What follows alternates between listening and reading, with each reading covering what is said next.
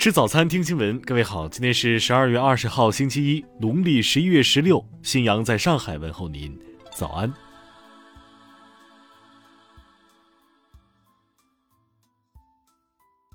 首先来关注头条消息。近期，乌克兰与俄罗斯边境局势日益紧张。英国国防部长华莱士日前表示，如果俄罗斯入侵乌克兰，英国及其盟国极不可能出兵干预。华莱士表示。乌克兰不是北约成员，所以极不可能由北约成员国会进入乌克兰去挑战俄罗斯。我们不能骗大家说我们会这样做，乌克兰人也清楚这一点。华莱士说，经济制裁是对俄最有可能的威慑方式。此前，英国首相约翰逊还在与普京的通话中曾警告，如果俄罗斯入侵乌克兰，将面临重大后果。美国总统拜登与普京线上会晤时表示，担心俄罗斯入侵乌克兰，美方正准备强有力的回应。听新闻早餐知天下大事。今年我国粮食再获丰收，产量创历史新高，达到一万三千六百五十七亿斤。联合国粮农组织认为，有助于平抑国际粮价，有利于促进世界经济的复苏和正常运行。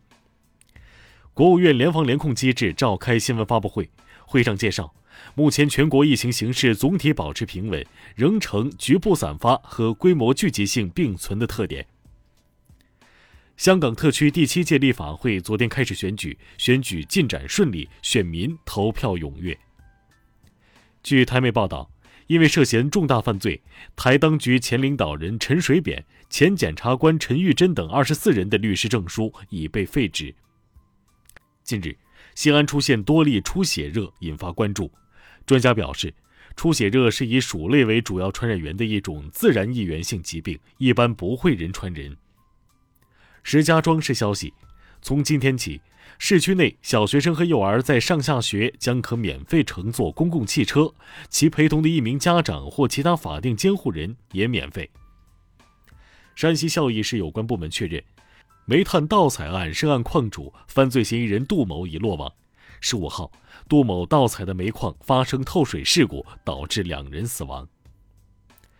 中国地震台网测定，十九号七点五十四分，在青海海西州芒崖市发生五点三级地震，震源深度十千米。下面来关注国际方面，菲律宾警方发布消息。截至昨天，台风雷伊已经导致菲律宾至少一百六十九人丧生，一百零七人受伤，另有五十人失踪。乌克兰官员表示，尽管境内美国、英国、波兰等国的军事代表正在帮助训练乌克兰的军事人员，但是还没有在领土上部署任何国家的大规模军事部队的计划。白俄罗斯外交部警告。因为与西方关系日益紧张，以及对北约扩张的担忧，白俄罗斯可能决定在境内部署俄罗斯核武器。英国伦敦从十八号起进入重大事件状态，以应对新冠变异病毒奥密克戎毒株的扩散。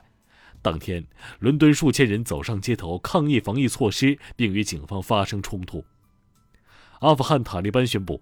从十九号起恢复在喀布尔为民众发放护照，同时呼吁所有居住在海外的阿富汗人回国。过去四年，超过六百万阿富汗人出国逃避战争和经济危机。伊拉克安全部门昨天确认，首都巴格达的绿区遭到两枚火箭弹袭击，其中一枚被美国大使馆的防空系统在空中击落，另一枚落在庆典广场附近，造成两辆民用车辆受损。英国科学家公布了2021年世界毒品和酒精消费情况。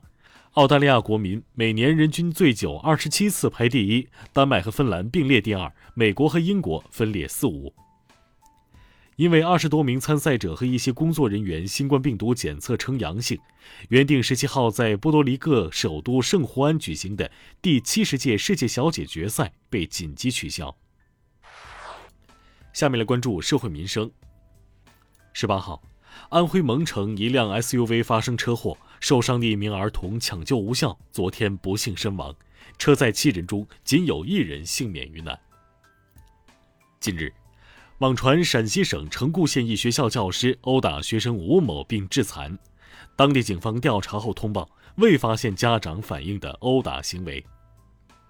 一名七岁女孩在广州一酒店的泳池溺水，日前不幸身亡。目前，酒店已起诉女孩父母，认为对方未尽到看护责任，对此事负主要责任，要求返还此前垫付三十九万医疗费的百分之七十。近日，浙江衢州一男子在婚礼前发现妻子出轨，他发起离婚诉讼，并要求妻子赔偿五万元。法院审理后准予两人离婚，同时支持了他的诉讼主张。为减少聚集，取消机动车限行，西安暂停执行工作日机动车尾号限行措施，限行措施恢复时间另行通告。下面来关注文化体育。昨天在中超争冠组比赛中，国安零比五不敌广州城队，创造队史最大比分失利。在争冠焦点战中，泰山二比零击败海港，以八分优势继续在积分榜领跑。羽毛球世锦赛结束女双决赛，中国队的陈清晨、贾一凡二比零击败韩国组合，继二零一七年再夺金牌。中国文联第十一次全国代表大会闭幕，来自港澳台地区的文艺家第一次作为正式代表参加，他们表示将更加用情用力讲好中国故事。以上就是今天新闻早餐的全部内容。如果您觉得节目不错，请点击再看按钮。咱们明天不见不散。